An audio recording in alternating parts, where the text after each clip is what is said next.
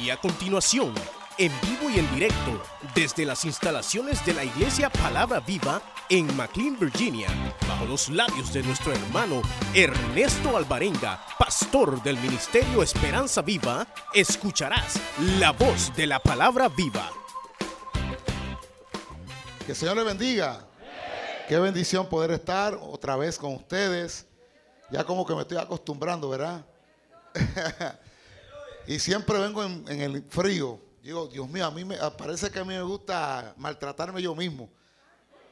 Porque siempre vengo cuando es invierno.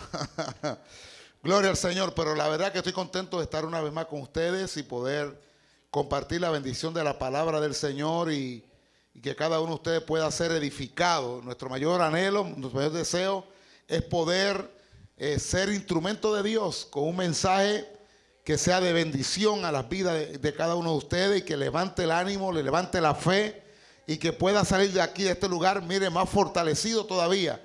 Gloria al Señor. ¿Cuánta alaban su nombre en esta hora? Antes del mensaje les quiero contar porque para mí es, emocionante, ¿verdad?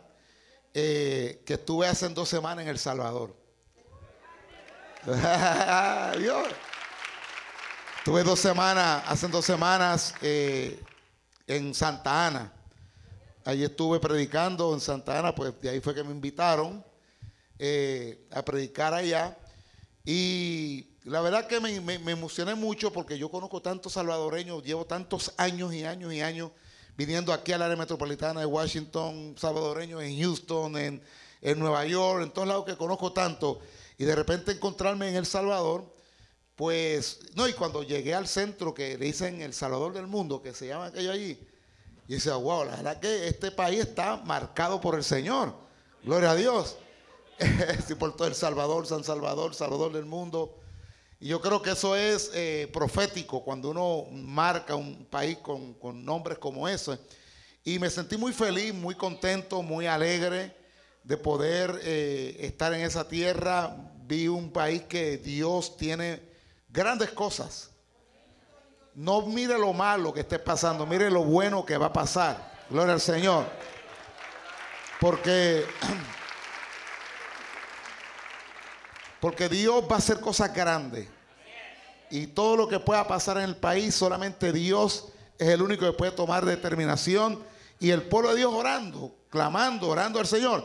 Pero lo que yo vi, lo que me fijé, las cosas que, el pueblo de Dios, la gente comprometida con el Señor, la gente adorando a Dios como si no estuviera pasando nada.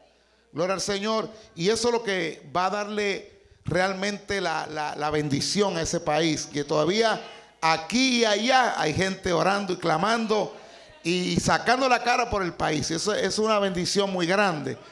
Estuve con un hombre que es un ícono de, de bueno, un deportista. Él, él, él es pastor actualmente, pero él fue el el arquero de la Selección Nacional de El Salvador por mucho tiempo y el arquero del FAS.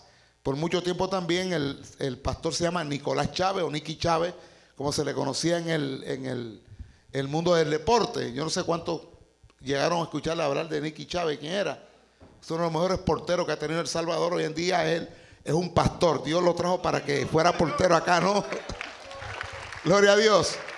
Y con él fue que fui a esta actividad y la verdad que estoy muy contento de haber ido y voy a volver de nuevo. Porque mire cómo son las cosas de Dios. Yo le estaba, yo rápidamente desde allá le mando una foto al, hermano José Acosta porque fue, fue impresionante. Yo estoy en tu país y mira lo que acaba de pasar. Gloria al Señor. Y es que estando en un, mire, un Pizza Hut, ahí en Santa Ana, eh, yo estoy con Nicky almorzando, comiendo una rica, ¿verdad? Pasta y, y me dice, a que usted no sabe quién acaba de entrar por esa puerta. Yo, ¿quién? Me dice, el pastor Sergio Solorzano. Sí. Yo, de verdad. Y yo recuerdo que el pastor Sergio Solorzano, muchos años atrás, bueno, para hacerle más exacto, año 93, yo tenía una campaña en Ciudad Juárez, México, una plaza de toro, y estaba conmigo un pastor de Guatemala, el pastor José Muñoz, eh, del Príncipe de Paz, un hombre de Dios tremendo.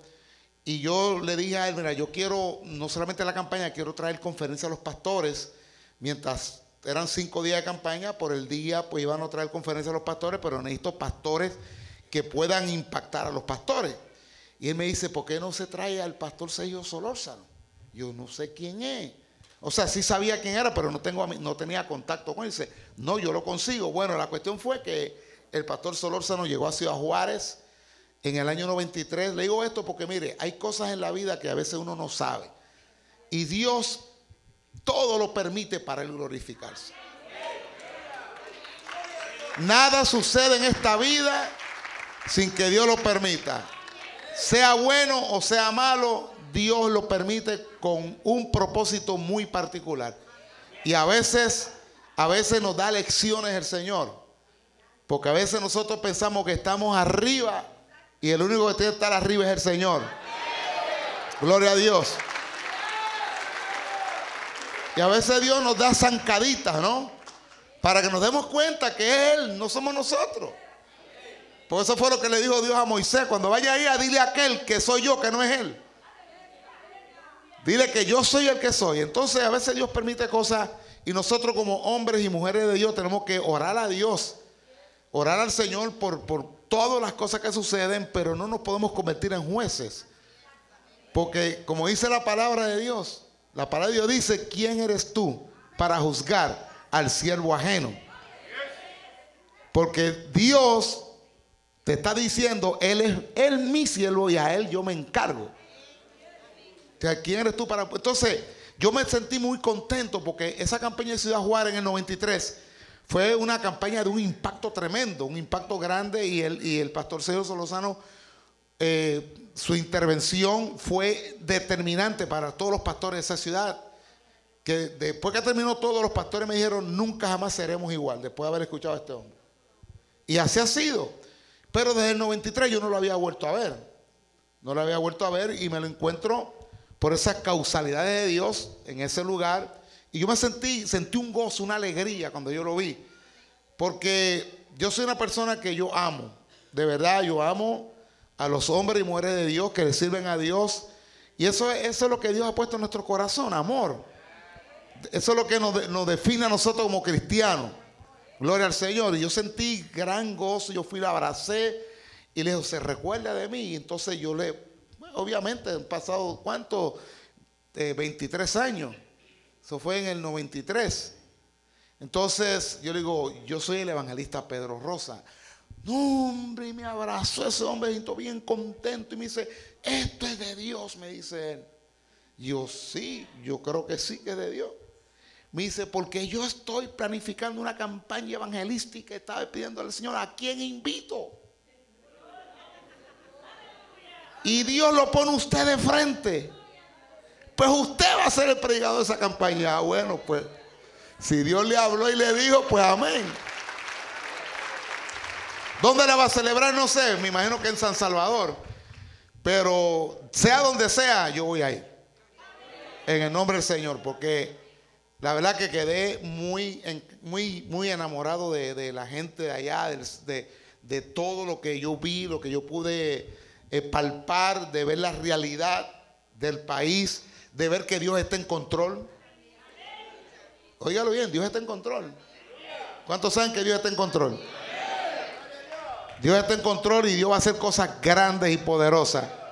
Porque yo vi un número de gente, Dios mío, yo no podía creer tanta gente en la iglesia alabando y glorificando a Dios. Yo fui, después de mi campaña que terminé el domingo en Santa Ana, nos fuimos en la, tarde a San Salvador, porque el pastor Nicky Chávez eh, pertenece a la iglesia del pastor Toby, tabernáculo, eh, ¿cómo es que llama pastor José? Tabernáculo bíblico, amigo de Israel. Y él dijo, vamos al culto de la iglesia central. Y yo fui ese, eh, yo dije, vamos, claro que sí. Terminé mi predicación y nos fuimos para San Salvador. Y yo me quedé tan impresionado, hermano, de ver la cantidad de gente. Porque eso era un mundo de gente. Eso es un río de gente en la iglesia entrando, caminando. Bueno, esos son cuadras enteras que ese, que, ese, que ese concilio tiene. O sea, cuadras enteras. ¿Qué diablo se va a meter ahí, hermano? Dígame. Cuando la iglesia tiene control. Los demonios están por fuera, ¿no? Por, la, por las periferias. Pero no se mete ahí porque sabe que le van a dar una paliza. Y vi una tanta gente, hermano, comprometida con Dios, adorando a Dios, alabando al Señor. Y estaba cantando el, el hermano César Darío. El que, sangre que me da la paz. Estaba cantando ese día. Y yo lo conozco a él de muchísimos años. Desde, yo di campaña en Montreal, Canadá. Y ahí yo lo conocí porque él vive en Canadá, en Montreal. Y él me miraba así desde el púlpito y decía, ¿será o no será? Y yo le hacía, soy yo. o sea, porque no era que lo está diciendo, él me miraba, ¿no? ¿Será o no será? Y yo, yo entendía el lenguaje de su pensamiento. Gloria al Señor. O sea que fue, fue un viaje de mucha bendición. Amén. Tiene un país muy lindo, tiene un país muy lindo. Me gustó, me gustó, la verdad que sí. Gloria al Señor. Y yo creo que lo más lindo que lo hace son la gente que está allá, ¿verdad? Y ustedes. Porque usted no está allá, pero su corazón está allá. Amén. Así que me llevó una buena, una buena impresión. Voy a regresar. Sé que voy a ir a esa campaña. Y la próxima vez vamos a recorrer varios departamentos del, país. Pues solamente fui al área de, acá de Santa Ana y San Salvador. Pero quiero conocer San Miguel, La Unión y toda esa área porque de ahí que son, que son casi todo el mundo. Que yo conozco. O si no son de San Miguel, son de La Unión. O si no son de, de Intipucá, de Chirilagua, de bueno. De esa parte de La Unión. Y quiero ir para allá, créame. ¿Cuánto glorificar Señor? Le quería dar esa noticia para que usted se alegre un poco, ¿verdad? Y que se caliente un poco en el corazón. Gloria a Dios. Quiero ir a la palabra del Señor, el capítulo 2 del libro del profeta Ageo. Libro del profeta Ageo, capítulo 2. Quiero que vaya conmigo rápidamente, verso 5 en adelante. Gloria al Señor Jesucristo.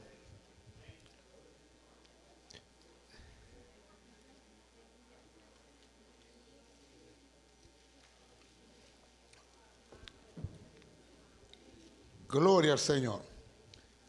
Capítulo 2, verso 5, libro del profeta Ageo. Dice la palabra del Señor en el nombre del Padre, del Hijo y del Espíritu Santo. Amén. Según el pacto que hice con vosotros cuando salisteis de Egipto, así mi espíritu estará en medio de vosotros, no temáis. Porque así dice Jehová de los ejércitos, de aquí a poco yo haré temblar los cielos y la tierra el mar y la tierra seca. Y haré temblar a todas las naciones y vendré el deseado de todas las naciones y llenaré de gloria esta casa. Ha dicho Jehová de los ejércitos, mía es la plata y mía es el oro, dice Jehová de los ejércitos. La gloria postera de esta casa será mayor que la primera, ha dicho Jehová de los ejércitos. Palabra del Señor. Le invito, a Dios. Padre, te damos gracias en esta preciosa noche. Y te pido, Padre, que tú bendigas la iglesia, Padre eterno. Bendiga a cada hermano, cada vida, cada persona que ha llegado hasta este lugar. Derrama tu gloria, tu poder, Padre eterno. Que la unción de tu espíritu fluya, Señor, como solo tú lo sabes hacer. Que llegue al corazón, a la mente de cada hermano. Y que esta palabra, Padre, sea una palabra de motivación. Una palabra que fluya de tu corazón, desde tu corazón al corazón de este pueblo, Padre eterno. En el nombre de Jesús de Nazaret. Te doy gracias. Yo sé que en ese nombre glorioso lo hemos recibido, Padre eterno. En el nombre de Jesús. Te doy gracias, Padre. Amén. A su nombre. Hemos querido traer esta palabra, sentimos de parte de Dios, traer esta palabra tan importante. Gloria al Señor. Porque sabemos, hermano, y estamos viendo tantas cosas en el aspecto profético, cumplimientos y cosas que realmente anuncian que algo grande está por ocurrir. Gloria al nombre del Señor. Pero cuando yo veo a las personas y los cristianos y muchos hermanos que a veces quieren apresurar las cosas, gloria a Dios, apresurar las cosas cuando Dios tiene un plan definido para su iglesia y para esta humanidad. Y el plan de Dios se va a cumplir en el tiempo de Dios en el tiempo estipulado por Dios. Sea bendito el Señor. Si hay alguien que cree en la venida de Cristo fielmente, soy yo toda la vida. Desde que me convertí, Gloria a Dios, estoy esperando al Señor. De hecho, me convertí bajo un mensaje del arrebatamiento de la iglesia. Por lo tanto, tengo que creer y estoy fiel creyente de que en cualquier momento la trompeta de sonar y la iglesia se va al cielo. Sea bendito el nombre del Señor. Pero a través de los años y estudiando la palabra de Dios y viendo el comportamiento de lo que se está moviendo en el mundo, he aprendido algo muy importante, que Dios tiene un plan y el plan de Dios se cumplirá tal y como Él lo diseñó. Sea Cristo glorificado. ¿Cuánto alaban al Señor? Y sabemos que Cristo va a venir. Estamos convencidos de que Cristo va a venir. El único problema es que no sabemos cuándo va a ser. Gloria al nombre del Señor. Porque nadie sabe. Nadie tiene ni domina ese tema tan importante porque dice la palabra que el día y la hora nadie lo sabe. Gloria al nombre del Señor. El Señor tiene eso vedado al conocimiento humano. Nadie en esta tierra, dice la palabra, ni aun los ángeles del cielo, sabrán cuándo será ese momento espectacular. Lo único que Dios quiere es que nosotros tengamos la esperanza. Que haya una esperanza viva en nuestros corazones. Que sea que vivamos o sea que muramos, entendamos que somos de Cristo. Sea Cristo glorificado. Que si te toca partir de la tierra, ante el arrebatamiento, te vayas con el salvoconducto, con el pasaporte de la eternidad, que es Cristo en tu corazón. Sea bendito el nombre de Cristo. ¿Cuánto alaba su nombre en esta hora? No sabemos, no tenemos la más mínima idea. No sabemos del día, ni hora, ni mes, ni año en que Cristo va a levantar su iglesia. Pero tenemos que entender algo, que hay la iglesia de este tiempo la iglesia de este tiempo es la iglesia que le ha tocado ver, vivir, entender los cumplimientos proféticos más impresionantes que jamás en la historia se hayan cumplido. Nos ha tocado ver cumplimientos poderosos que solamente tienen un solo cumplimiento. Hemos visto a los judíos regresar como nación. Hemos visto la reconquista de Jerusalén. Todo eso era palabra profética que nuestros antepasados, los cristianos de la antigüedad, esperaron ver y no lo vieron. Nosotros lo hemos visto. Por eso creemos que somos la iglesia del arrebatamiento, que somos la iglesia que verá ese momento glorioso cuando Cristo venga a levantar su iglesia. Hemos visto cómo se está moviendo el mundo. Hemos visto cómo se están integrando las naciones para crear un solo mundo, un solo imperio, donde han de levantar un gobernante que va a dominar este mundo. Gloria al nombre del Señor. Todo eso lo hemos visto en nuestro tiempo. No solamente el retorno de los judíos como nación. Hemos visto también desde el año 45, después de que acaba la Segunda Guerra Mundial, cómo las naciones han ido integrándose, donde era el eje, la cabeza de aquella cuarta bestia que vio el profeta Daniel en su visión que lo atemorizó grandemente cuando Dios le dice, esta cuarta bestia será un cuarto imperio, lo cual será poderoso. Dice a toda la tierra devorará, trillará y despedazará. Y estos diez cuernos que están en la cabeza serán diez reyes que se han de levantar para el tiempo del fin. Sea Cristo glorificado. Todo eso lo estamos viendo nosotros. Porque la cabeza de esa bestia, de esa cuarta bestia, fue realmente lo que se conoció como el imperio romano. La cabeza de la bestia estaba en Roma, Italia. De ahí surgió este imperio que gobernó el mundo mientras Cristo estuvo en la tierra. Cuando Cristo apareció por primera vez, Roma dominaba el mundo políticamente hablando. El imperio tenía el control del mundo en aquel entonces. Un imperio cruel, un imperio que destruyó, que despedazó a prácticamente toda su humanidad. Y fue el imperio que mató a Jesucristo. Fue el imperio que lo crucificó. Fue el imperio que lo escupió. Fue el imperio que le clavó la corona de espina en la cabeza. Gloria al nombre del Señor. Pero ese imperio, dice la palabra, volverá a estar en pie cuando Cristo retorne a la tierra por segunda vez. Sea bendito el Señor. ¿Cuánto glorifica su nombre en esta hora? Pero no queremos entrar realmente hablar de lo que ha de ser el último imperio. Pero hemos visto que eso se está moviendo. Una vez fue declarada la nación de Israel como nación en el año 48. También se estaba gestando en el Vaticano, Roma, lo que era el Tratado de Roma que dio comienzo a lo que hoy se conoce como la unidad europea o Estados Unidos de Europa, que ha de integrar al mundo en un solo imperio. Eso, todo eso vio a luz al mundo bajo el imperio romano. Ahí estaba el Papa, el día que se reunieron seis naciones europeas y trataron y firmaron el tratado que se le conoció en aquel entonces el Tratado de Roma. Ahí comenzaron naciones a integrarse. Nosotros somos los que hemos visto el cumplimiento profético. Yo no sé qué más tenemos que ver. Yo le pregunté a Dios un día, Señor, todo está cumplido. Israel retornó como nación. Jerusalén fue reconquistada. El imperio romano está resurgiendo, aunque nunca cayó. Oiga bien, nunca el imperio cayó. Políticamente cayó, pero nos dejaron un legado que fue el imperio religioso, que es lo que se conoce actualmente como la Iglesia Católica, Apostólica y Romana. Iglesia católica, apostólica y qué? Romana. Yo no sé si usted sabe cuál es el origen de la iglesia católica. Ellos dicen que están basados en la Biblia y en los evangelios, pero es mentira.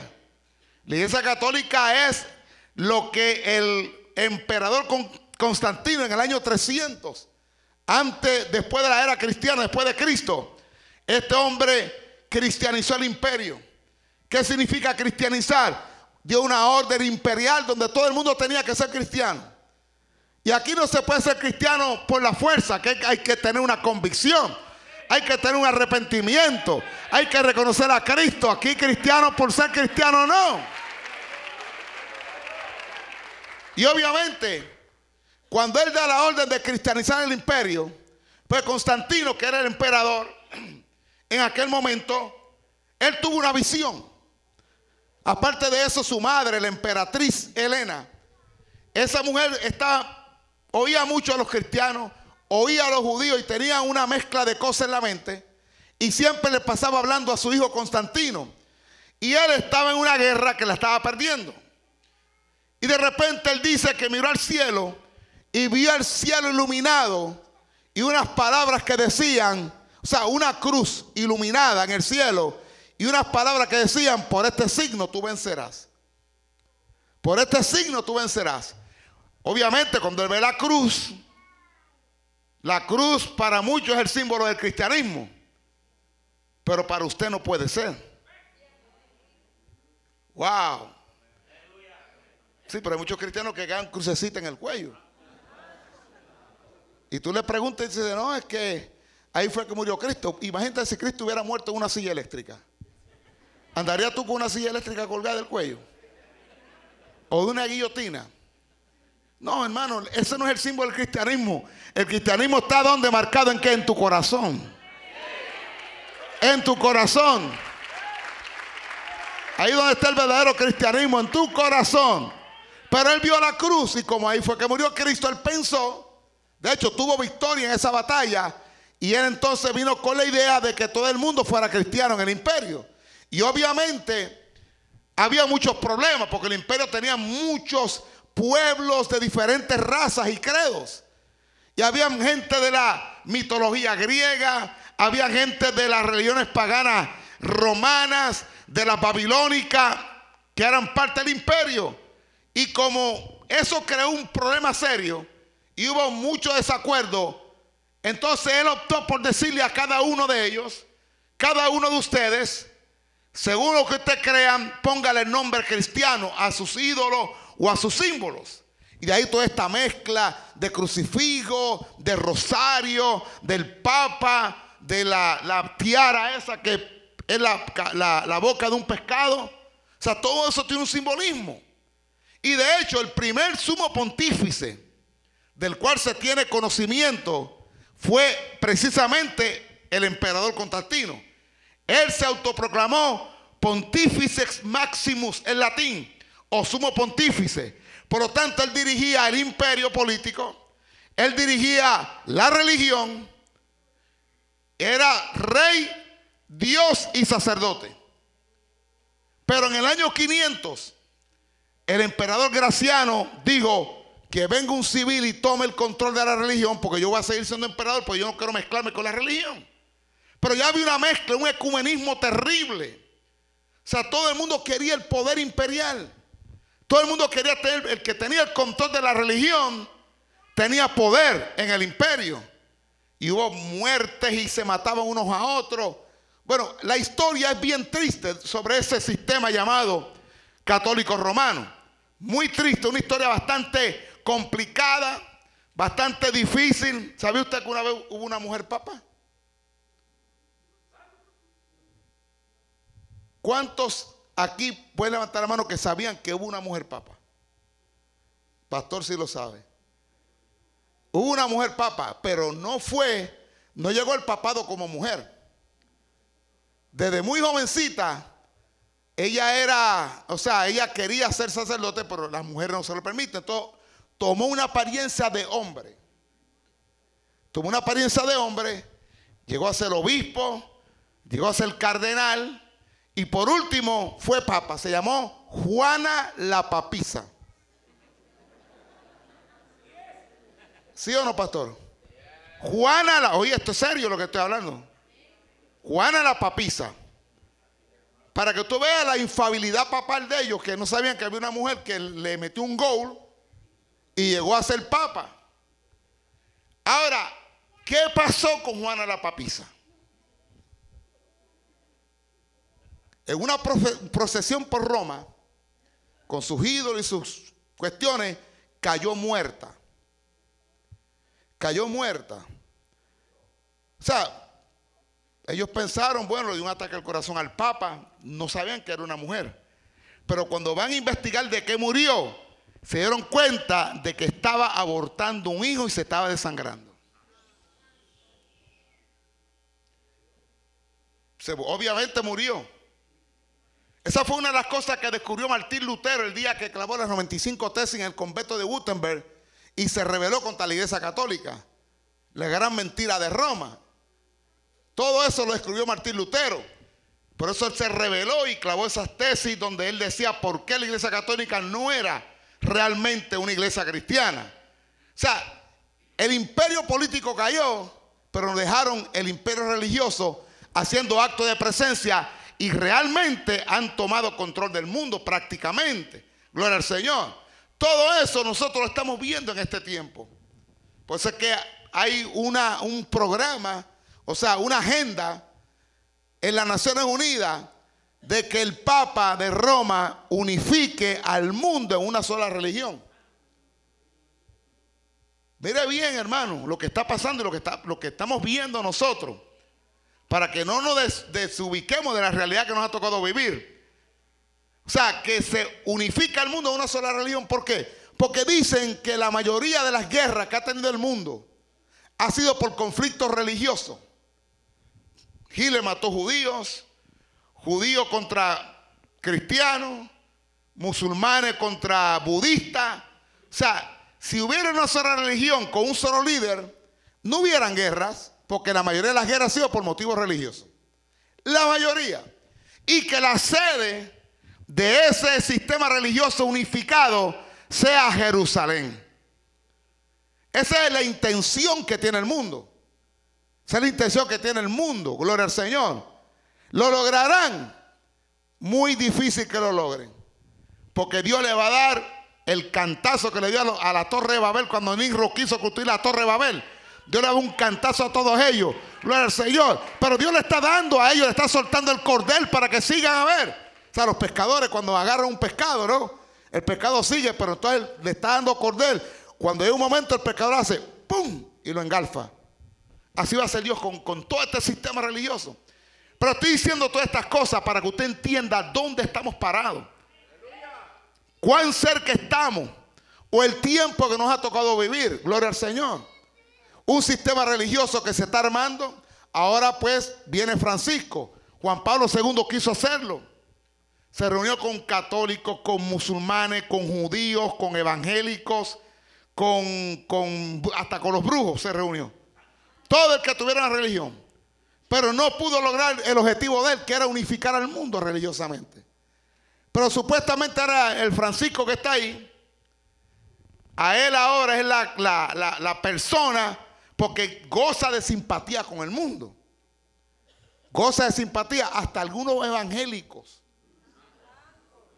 Sí, algunos evangélicos dicen, ay, qué papa más lindo, ese que, qué bien habla. El diablo se disfraza como ángel de luz. Oiga, el diablo se disfraza como ángel de luz. Puede hablar bonito, puede tener buena palabra, pero el lenguaje de la Biblia es, arrepiéntete, Cristo es el único, no hay otro camino al cielo sino Jesucristo. Gloria al Señor. Él es el camino, la verdad y la vida. Y nadie llega al Padre sin Él. Si ese mensaje no lo tiene, no es de Dios, por más bonito que hable. El lenguaje cristiano es claro. El mensaje es claro. Cristo dijo en el capítulo 24 del libro de Lucas que se predicase este mensaje por todas partes del mundo. El arrepentimiento y perdón de pecado en el nombre de Jesucristo es el mensaje principal de la Biblia. Si ese mensaje no está en los religiosos de este tiempo, por más bonito que hablen, por más que quieran tratar de dibujar la cosa, no proviene de Dios. ¿Cuánto glorifican su nombre en esta hora? El Señor lo dijo. La primera cosa que Cristo di- dijo fue cuando le preguntaron sobre las señales de su venida, capítulo 24 del libro de Mateo. Dinos, Señor, ¿qué señal habrá de tu venida desde el fin del siglo? Lo primero que él dijo fue, mirad que nadie os engañe. Porque vendrán muchos en mi nombre, diciendo yo soy el Cristo, y a muchos engañarán. El apóstol Pablo se lo dijo a Timoteo, capítulo 3, versículo de, de la segunda carta a Timoteo. Le digo, en los tiempos finales serán tiempos peligrosos. Vendrán espíritus engañadores que a muchos van a engañar. La apostasía final que también tiene una parte importante dentro del plan de Dios. Porque todo esto, hermano, es una planificación. Un imperio. Un sistema religioso. Un hombre que se va a llamar el anticristo. Israel en sus tierras. Todo eso Dios lo está, lo ha planificado muy bien. Y quien va a estar al frente o que va a estar a cargo de ese sistema, tanto religioso como político, no será otro sino Satanás, el diablo. Se lo digo así tan clarito como para que usted lo pueda entender. ¿Por qué el diablo quiere hacer eso? ¿Por qué está confundiendo al mundo? ¿Por qué a través de los siglos se ha levantado toda esta apostasía para que el mundo se aparte de Dios? Para que el mundo no le resplandezca la luz del Evangelio de Cristo, como dice la palabra. El Dios de este siglo ha enseguecido el entendimiento de los hombres. Para que no le resplandezca la luz del Evangelio de Cristo. Porque al final del día, el diablo sabe algo muy bien. Que dentro de nosotros habita lo que es un alma y un espíritu. Porque somos alma, cuerpo y espíritu. Y el alma y el espíritu están dentro de nosotros. Nosotros no somos lo que tú ves. Lo que somos realmente no lo están viendo ninguno de ustedes. Dios lo ve, sabe quiénes somos, alma, espíritu. Y esa alma que está en nuestro cuerpo necesita adorar. ¿Cuánto alaban su nombre en esta hora? Oiga bien, necesita adorar. Y eso lo sabe el diablo muy bien. Porque Dios puso esa esencia en nosotros. Pero el diablo tiene una agenda contra Dios. La agenda contra Dios es que se va a vengar de Dios. Se quiere vengar de Dios. Desde los tiempos de la creación. Desde que fue echado. Desde que se convirtió en la serpiente. Por su trama de querer darle un golpe de estado a Dios. ¿Sabía que él quiso darle un golpe de estado a Dios? Cuando era el ángel de luz que fue creado en hermosura, en perfección, en sabiduría, fue puesto como principal de todo el ejército celestial hasta el día que se halló maldad en él. ¿Y qué fue la maldad que Dios vio en él? Subiría a lo alto. Junto a las estrellas de Dios levantaré mi trono. En el monte del testimonio me sentaré. A los lados del norte. Sobre las alturas de los cielos subiré. Y seré semejante al Altísimo. Y el Altísimo le dijo, te equivocaste. Porque aquí solamente se sienta uno y soy yo. ¿Cuánto glorifica al Señor? Mire, Cristo dice la palabra en capítulo 18 de Lucas, y vi caer a Satanás como un rayo a la tierra. Esa fue la patada que le dio Dios cuando él quiso ser como Dios. La patada que le dieron al cielo cayó en la tierra como un, como un rayo. Desde ese momento, él está buscando la manera de vengarse de Dios. Por eso estaba en Edén. Por eso quiso engañar o, o engañó a Adán para trastocar los planes de Dios que Dios tenía para la humanidad. Hizo que Adán vendiera este mundo al pecado. Le bloqueó la mente.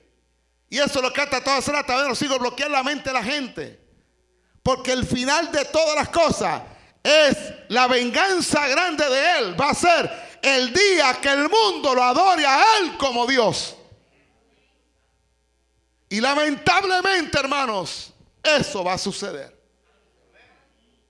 Eso va a suceder. Por eso toda esta apostasía, por ese sistema religioso, la apostasía babilónica, la apostasía de las religiones paganas de Roma, de Grecia. Todo esto son engaños satánicos. Por eso dice que el Dios de este siglo ensegueció el entendimiento de los hombres. Y mire qué sencillo es esto que dice la palabra en Romanos capítulo 9, verso 10. Todo aquel que invoca el nombre de Cristo será salvo. Mire qué sencillo la salvación. Todo aquel que invoca el nombre de Cristo será salvo. Pero dice, pero ¿cómo invocarán aquel en el cual no han creído? ¿Y cómo creerán si no hay quien les predique? ¿Y cómo predicarán si no fueren enviados? Esto es un conjunto de cosas. Para invocarle el nombre de Cristo hay que escuchar la predicación de Cristo. ¿Y qué ha hecho el diablo? Bloquearle eso a la humanidad. Le ha cortado las gargantas a muchos predicadores. Por eso el afán del diablo de, de destruir la iglesia. Porque la quiere destruir, pero no va a poder. Porque somos el único ente sobre la faz de la tierra con poder y autoridad para deshacer toda obra del diablo en el nombre de Jesucristo. Somos los únicos que podemos pararlo. Somos los únicos al cual él le tiene temor, le tiene miedo. Lo estamos deteniendo, hermanos. Pues hay que seguir predicando. Sacar de la ignorancia a la gente. Porque va a llegar el momento que ya Dios va a cerrar esta puerta. Pero el que quede aquí, hermano, lamentablemente se convertirán en adoradores del diablo. Apocalipsis 13 dice claramente, versículo 8, y lo adoraron todos los moradores de la tierra, cuyos nombres no estaban escritos en el libro de la vida del Cordero. Y adoraron al dragón. Y adoraron a la bestia diciendo, ¿quién como la bestia? ¿Y quién podrá luchar contra ella? Y cuando el mundo lo esté adorando, y reconociendo a Él como Dios, entonces le dirá a Dios, ahí está la máxima creación tuya, mira cómo los tengo adorándome. Porque una parte se fue, los que creyeron en Cristo se fueron, pero muchos, muchos más se van a quedar. Y a Dios le va a doler. Claro que le va a doler. De tal manera amó Dios al mundo, hermano. Que dio a su Hijo unigénito para que todo aquel que en él cree no se pierda, más tenga la vida eterna. Claro que a Dios le va a doler. Claro que a Dios le duele el pecador, Dios le duele al adicto a la droga, Dios le duele el criminal, Dios le duele al ladrón, Dios le duele a la prostituta, a Dios le duele a los hombres que son homosexuales, claro que le duele. Pero Dios no puede obligar a nadie. Dios no puede obligar a nadie.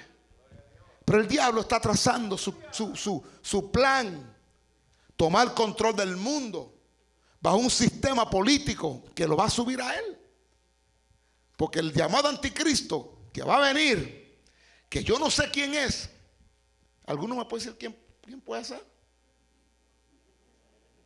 Hay cristianos que quieren conocer al anticristo, ¿sabía eso?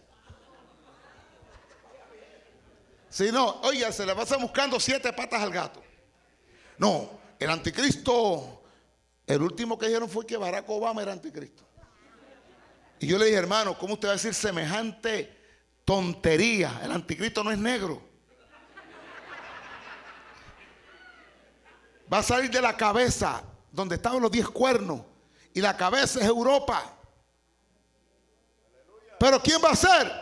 Yo no sé. Pero hay tantos cristianos y tantos predicadores que están buscando, Dios mío, quisieran ya atinarla. Ese es el anticristo. Y no saben que el anticristo está guardado para juicio a esta tierra. El anticristo no es para que la iglesia lo vea. Nosotros no lo vamos a ver. Pero si usted quiere verlo, quédese y no se vaya.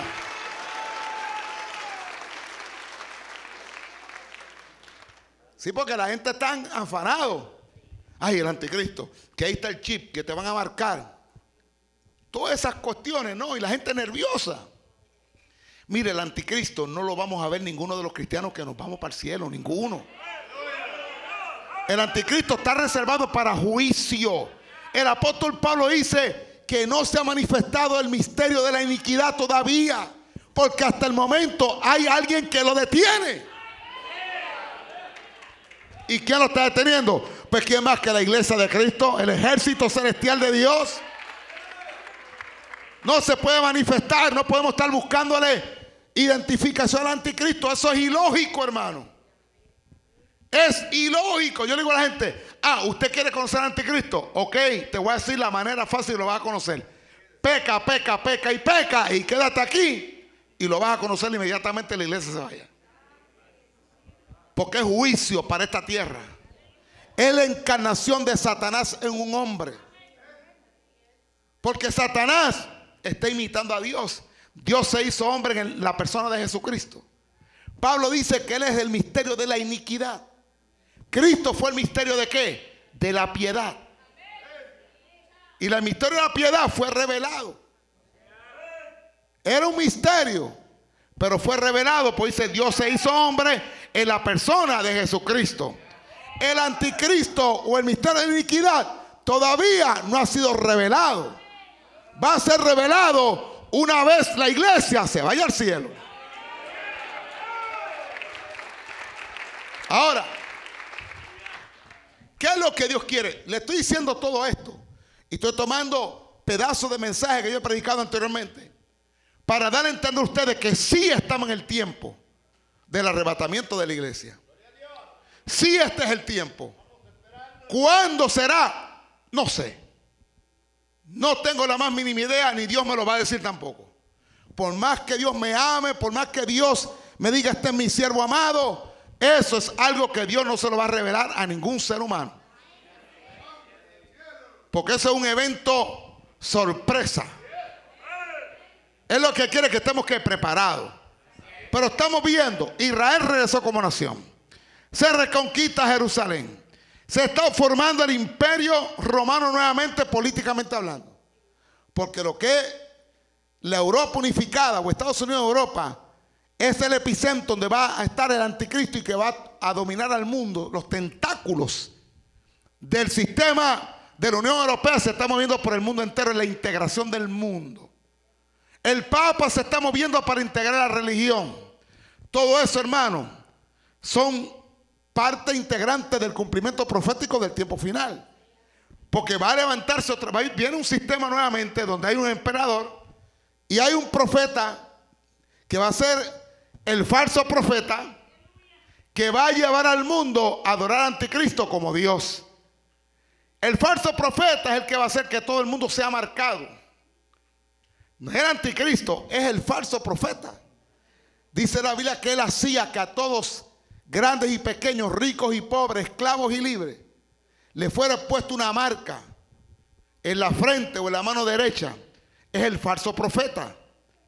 Todo el que, el que no quiera adorar al anticristo va a tener un problema serio, lo van a matar. Pero te van a matar sin Cristo en la tierra, o sea, sin Cristo en el corazón, porque ya la iglesia se fue. Hay gente que me pregunta, hermano, ¿y esos que se queden, qué va a pasar? Ni me lo pregunte, porque no tengo la más mínima idea. A mí Cristo me habló que me fuera en el rapto. Cristo nunca dijo, y los que se queden, corran para que el anticristo no los agarre. Ahí no dice eso. El que persevera hasta el fin, este será salvo. Ora y vela si quieres escapar. El cielo fiel y prudente vela.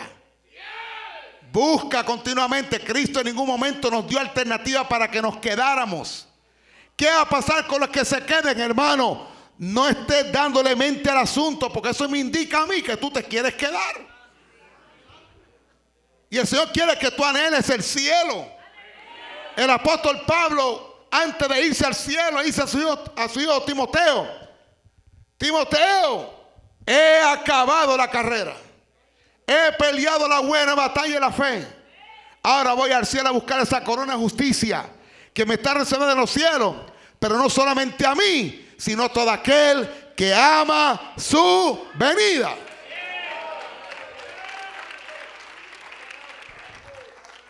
Entonces no tenemos que estar buscándole siete patas al gato, que los que se queden. No podemos darle esperanza a nadie que se quede, hermano. Usted tiene que predicar para que se vaya. Después que la iglesia se vaya, hermano, esto va a ser un desastre. Porque la iglesia todavía es la sal de la tierra. La, todavía, la iglesia todavía preserva a la tierra de que no se acabe de corromper.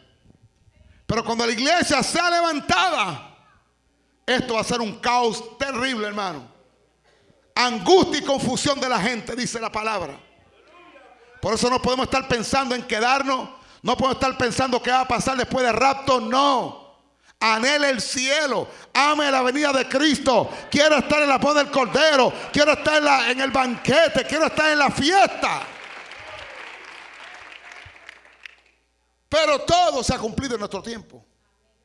Ahí estamos viendo todo. viene la, la superiglesia, el imperio otra vez levantándose, Jerusalén en su lugar, los judíos recobrando sus tierras, todo el, el papel principal del tiempo final. el epicentro del cumplimiento profético es Israel, el último imperio, Jerusalén. O sea, no le están buscando más por ningún lado. Mire donde está el reloj profético de Dios. Que es Israel. El minutero profético de Dios es Jerusalén. Y el segundero profético de Dios es el templo que se va a levantar, que ya mismo viene por ahí. Todo eso, hermano, es el reloj profético de Dios. Lo demás que está pasando, hermano, son cosas que Dios está moviendo. ¿Por qué? Porque Dios o Jesucristo, fíjate lo que te dije al principio, cuando Cristo vino a la tierra, quien gobernaba el mundo era quién? El imperio romano. Ellos fueron los que le clavaron la, lanza en el costado. Fueron los que le clavaron los clavos en sus manos y en sus pies. Los que le clavaron la corona de espina en la cabeza. Fue el imperio que destruyó la última vez Jerusalén. Fue el imperio que mató más de un millón y medio de judíos cuando invadieron Jerusalén en el año 70 de la era cristiana. Ha sido el imperio que ha matado judíos continuamente y ha matado cristianos.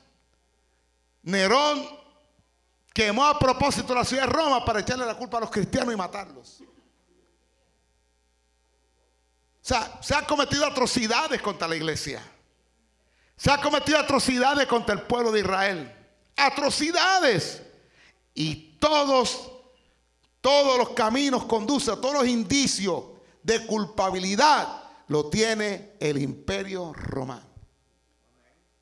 Ahora, cuando Cristo venga por segunda vez, ellos van a estar en el poder del mundo de nuevo. Qué cosa interesante, ¿no? van a estar en el poder del mundo. La religión superiglesia mundial va a estar en todo su apogeo. Cuando Cristo aparezca por segunda vez, no viene el carpintero de Galilea. No viene el carpintero que ellos humillaron. No viene el carpintero que le clavaron la corona de espina, no.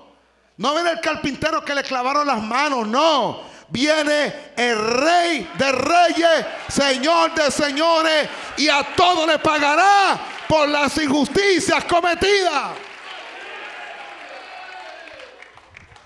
Como dice el libro de Joel capítulo 3, los voy a llamar al valle de Josafat. Ahí vamos a arreglar cuenta. O sea, óigame bien, van a pagar caro lo que han hecho. Roma va a pagar caro lo que ha hecho. Roma va a pagar caro. Cristo lo va a enfrentar de nuevo, pero no es el carpintero, es el rey de reyes señores, señores. Lo que dice Joel 3:16, Jehová rugirá desde Sion. Y cuando el león ruge es porque está enojado. Y cuando el león ruge es que va a dar zarpazo por todos lados, hermano querido. Porque viene a pagarle a cada cual según fueron sus obras. Ellos van a pagar caro. Por eso tienen que estar en el poder de nuevo. Por eso se va a conformar el imperio. Por eso viene un falso profeta para unificar los sistemas religiosos. El mundo entero arrodillado adorando al anticristo. Eso va a ser triste, hermano. Pero más triste va a ser cuando Cristo deposite los pies en el monte de los olivos. Porque, hermano, lo que va a pasar en la tierra es terrible. Yo ni me lo quiero imaginar. Yo no quiero ni tan siquiera pensar. Porque yo no voy a estar aquí. Y lo más tremendo de todo esto es que ni recuerdos quedarán en mi mente. Porque el día que usted sea arrebatado y transformado, tu mente no va a estar puesta en la tierra. Tu mente no va a estar puesta en los que se quedaron, hermano. No. ¿Por qué? Porque arriba va a haber fiesta. Y la fiesta no puede estar empañada por tristeza. Porque allá será, se te secarán las lágrimas. No habrá sufrimiento, habrá alegría. Lo que se quedó, se quedó. ¿Y qué tienes que hacer? Predicarle a todo el mundo ahora. A familiares, a hermanos, amigos, a todo aquel que se te ponga de frente. Predícale la palabra, hermano. Porque muy pronto, hermano, la trompeta va a sonar. La trompeta va a sonar. Y los que son de Cristo se van y los que no se van a quedar. Y después que se queden, hermano, yo no sé lo que va a pasar. Yo no quiero, es más, no me lo quiero imaginar. La Biblia te dice tantas cosas, pero yo no puedo definir la magnitud de las cosas terribles que van a pasar. Porque dice la palabra que, que, que va, Va a haber fuego, las ciudades serán destruidas, la tierra y las obras que en Asai serán quemadas. Mire, cuando yo miro eso, lo que dice el, apóstol Pedro, capítulo 3, dice, y la tierra y las obras que en Asai serán quemadas. Tú dices, ¿cómo podrán ser las obras, los edificios quemados? Bueno, con el bombardeo a las Torres Gemelas vimos que realmente un edificio se puede derrumbar en cualquier momento. Ahora, eso fue un avión que se estrelló contra la Torre Gemela, o dos aviones. Pero en el día de hoy se está debatiendo la componenda que tiene China y Rusia. Porque la idea es tratar de que el dólar deje de ser la moneda de negociación en el mundo. Y que sea el euro, no el dólar. Quieren aplastar a Estados Unidos como quieran. Las armas nucleares que tiene el mundo, hermano. Ahora mismo el loco este de China, de, perdón, de Corea del Norte, que parece un niño malcriado, ¿usted lo ha visto? Lanzó un cohete ahí, yo no sé, de largo alcance, dice que tiene armas y bombas que pueden alcanzar a Estados Unidos. Es alarmante, hermano, las noticias que uno recibe continuamente. Es alarmante saber ¿Cuántas naciones de la tierra tienen armas nucleares destructivas, capaces de destruir ciudades y pueblos enteros? sea, el, el mundo se ha, se, ha, se ha abocado a construir armas tan letales de destrucción masiva. O sea, la mente maquiavélica del infierno, del diablo, hermano. Y esas armas nucleares, lamentablemente, están en poder de gente que no ama ni la paz, ni la vida, ni tienen temor de Dios. Y créame que eso va en algún momento dado, quiera Dios. Bueno, yo estoy convencido que la iglesia aquí no va a estar. No, no, no va a estar. Porque la Biblia te habla claramente de los eventos. Y la tercera guerra mundial, como le llaman por acá, no puede surgir en este tiempo. Cuando tú lo ubicas, está en el capítulo 9 del libro Apocalipsis, al final del toque de la sexta trompeta. Ahí es donde comienza el mundo a prepararse para una guerra destructiva que dice que una tercera parte de la población del mundo perece por causa de esa guerra.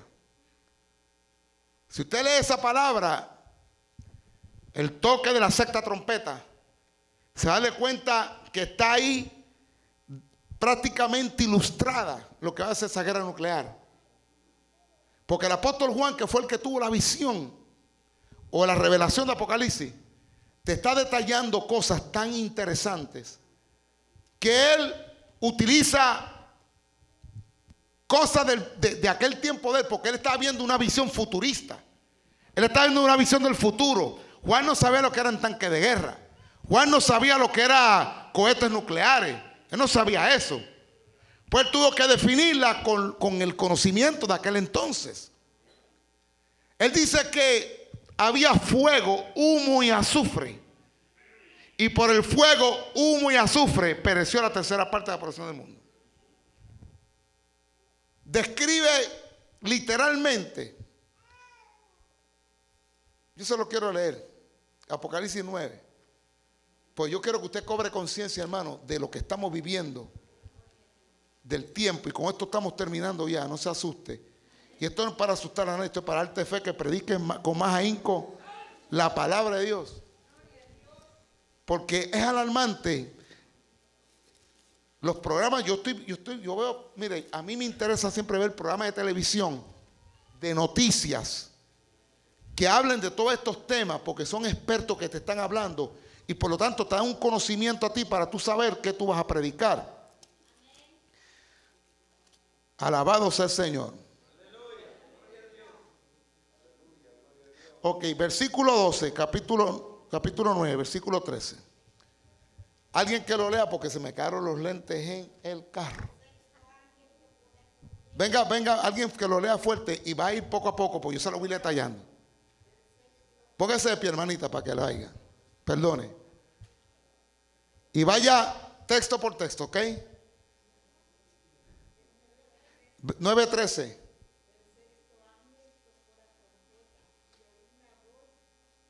Siga.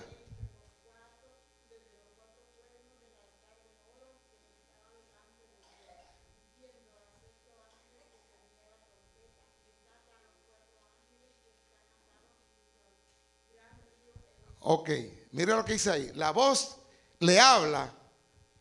Juan, Juan el que está narrando eso.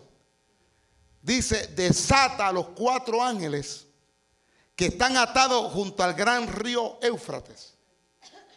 El río Éufrates cruza todo Irak.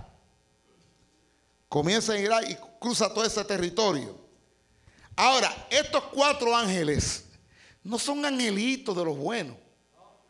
Mire, los peores demonios, los peores ángeles, porque ángeles, los demonios son ángeles caídos. Los peores demonios están atados todavía porque si Dios lo desata, destruye la tierra en cuestión de nada. Pues son los peores. Y él dice, desátame esos cuatro angelitos que están atados junto al gran río Éufrates. Ponte de pie para que me ayude a leer lo, lo demás. Sigue, sigue ahí, hermana, gracias. El siguiente, versículo creo que 14 diciendo al sexto ángel que tenía la trompeta, desata a los cuatro ángeles que están atados junto al gran río Éufrates. Y fueron desatados los cuatro ángeles que estaban preparado para la hora, día, mes y año, a fin de matar a la tercera parte de los hombres. Oiga eso. Preparado para la hora, día, mes y año. Dios tiene un plan. Espérate, no te vayas. Mira esos cuatro angelitos. Mire para qué están esos cuatro angelitos. Repite eso. Y fueron desatados los cuatro ángeles que estaban preparados para la hora, día, mes y año, a fin de matar a la tercera parte de los hombres. La tercera parte. ¿Cuántos habitantes tiene la tierra? Casi 7 mil millones. La tercera parte, 7 mil millones. ¿Cuánto es? Dos mil y pico de millones. Esos cuatro angelitos van a exterminar dos mil y pico de millones de gente. Ahora sigue, hermano. Versículo 16. Y el número de los ejércitos de los jinetes era 200 millones. Yo oí su número. 200 millones. Se calcula, China es la nación más poblada del mundo. ¿Ok? Tiene casi, casi 2 mil millones de gente. Según un ejército, 200 millones para China no es ningún problema. Y unido con Rusia, créame. Versículo 17. Así vi en visión los caballos y sus jinetes, los cuales tenían corazas de fuego, de zafiro y de azufre. Y las cabezas de los caballos eran como cabezas de leones, y de su boca salían fuego, humo y azufre. Por estas tres plagas fue muerta la tercera parte de los hombres por el fuego, el humo, el azufre que salían de su boca. Sigue, sigue. Pues el poder de los caballos eso. estaba en su boca Ajá. y en, su, y en sus colas, porque sus colas, semejantes a serpientes, tenían cabezas y con ellas dañaban. Y los otros hombres que no fueron muertos con estas plagas, ni aún así se arrepintieron de sus obras. Mire esto. Le dije que Juan está definiendo lo que él está viendo con la terminología de antes. Él dice que él vio jinetes y vio leones, o sea, caballos que tenían cabeza de leones. Y tenían, botaban fuego por su boca, fuego, humo y azufre. Dice, porque el fuego, humo y azufre, esas tres plagas, exterminó a la tercera parte de los hombres. Porque sus colas, semejantes a serpiente, tenían cabezas y con ellas dañaban. El Kim Jong este de Corea del Norte, el cohete que lanzó en estos días de largo alcance, estaba, salió en la prensa, salió la foto. Es un aparato largo. ¿Ok? Todas las armas nucleares están montadas en cohetes largos. Para que puedan eh, transportarse de un lugar a otro rápido. Pero el poder, el daño grande está en la cabeza. Lo que se llama warheads o ovijas nucleares. Ojivas. Ojivas en inglés se llama warheads o cabezas de guerra, pero ojivas. Ahí es que está el poder. De, los cohetes no tienen poder en toda la, la- la cola, tienen poder en las cabezas nucleares, en las ojivas. ¿Cómo es? Ojivas nucleares. Entonces, ahí es que está el daño. Cuando ese cohete cae en un lugar, lo que explota es lo que ve en la cabeza. La serpiente tiene el cuerpo largo, pero lo que mata es la cabeza. Cuando tú, igual que qué? La bala, sí, la bala, que el plomito que está al frente es lo que es. ¿Está entendiendo? Juan no puede escribirlo de otra manera. Juan estaba viendo una guerra nuclear. Una guerra nuclear que está viendo Juan. Él está describiendo. Él estaba impresionado. Un ejército de 200 millones. Caballos que tenían cabezas como leones. ¿Qué es eso? ¿Acaso usted un, un callo con de leones? Pero ¿cómo son los tanques de guerra? ¿Usted los ha visto los tanques de guerra cómo son? Sí, es como si fueran caballos que van moviéndose, pero lo que está, lo que gira, están los cañones, es como una cabeza enorme. O sea, él está definiendo con la terminología de antes, pero él está viendo lo que va a ser la tercera guerra mundial. Con cuatro angelitos que están atados todavía, que al soltarlo extermina la tercera parte de la población del mundo. Ahora, ¿por qué le digo esto, hermano?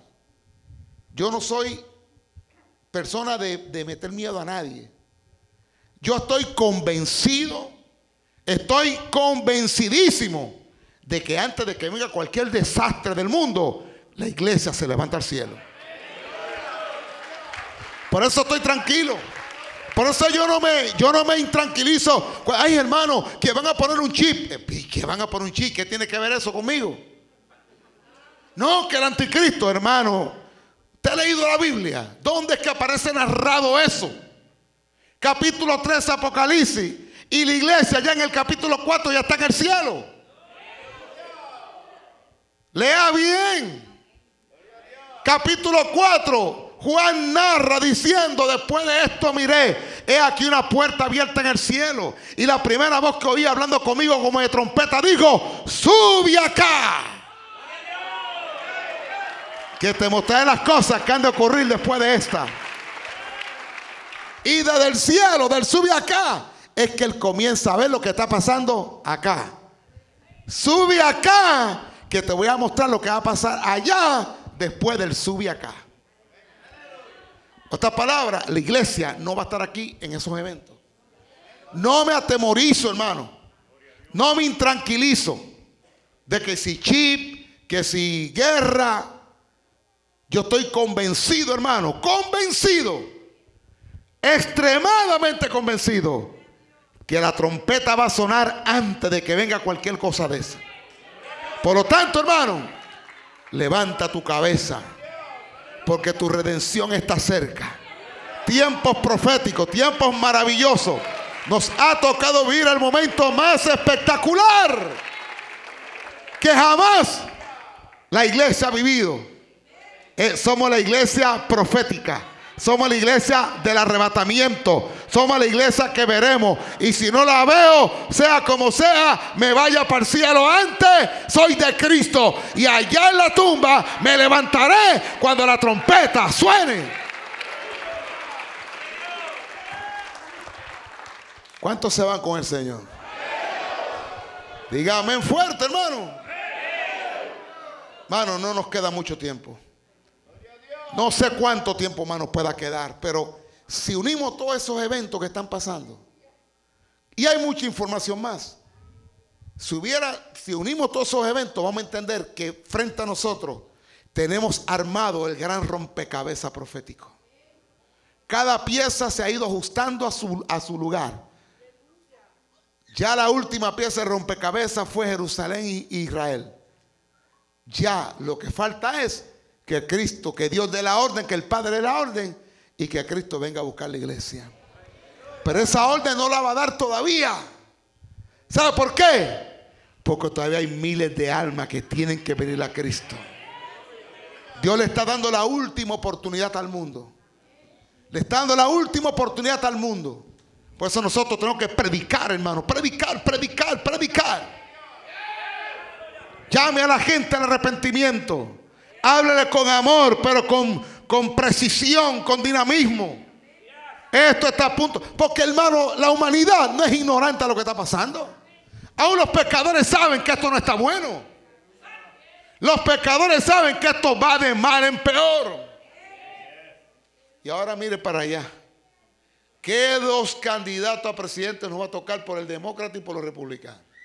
El loco de Donald Trump y el loco de Sanders, que es el que va contra Hillary Clinton. O sea, no, todavía no son candidatos, pero usted está la locura de Trump. Y Sanders es comunista. Socialista, comunista, que él lo dice a los cuatro vientos. Usted ve la noticia.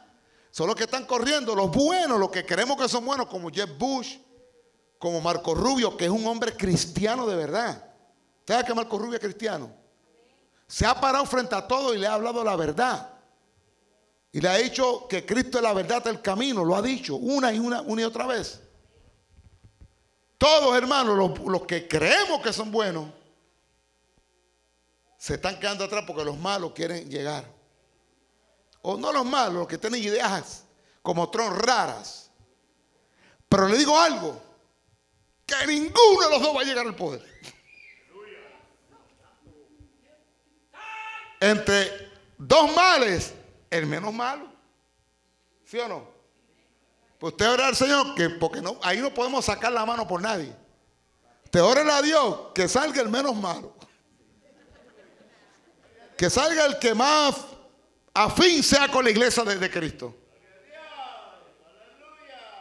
Porque Tron, hermano, ese hombre a mí me da miedo. Es un loco, ese hombre está, está, enloquecido. Dice cada ensarte disparate, hermano, que eso no hay quien lo. Y la gente sigue apoyándolo. Los locos somos más, decía uno.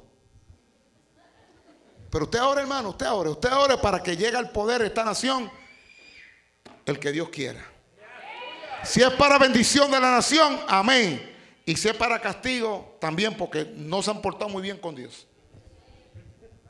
No, no se han portado muy bien con Dios, hermano. ¿Y usted cree que Dios va a regalar, regalar cuando se están portando mal con Dios? Cuando sacaron la oración, cuando quieren sacar a Dios de todo, de todo sistema del gobierno, cuando quieren sacar el God We Trust de la moneda. ¿Usted cree que Dios está contento con la gama de homosexuales que hay y el Tribunal Supremo dándole libertad, estableciendo ley que se pueden casar hombre con hombre y mujer con mujer. ¿Usted cree que Dios está contento, hermano? No, Dios no está contento. Dios está bastante enojado que está Dios con esta nación. Usted órele a Dios, hermano, órele. Órele para que llegue al poder el menos malo. Porque de que Dios está enojado, Dios está enojado. Póngase de pie, disculpe. Usted escuchó el mensaje restaurador de Jesucristo desde las instalaciones de la iglesia Palabra Viva en McLean, Virginia. Si este mensaje ha sido de bendición para su vida y necesita oración, contáctenos al teléfono 571-633-0469. 571-633-0469. Que Dios le bendiga.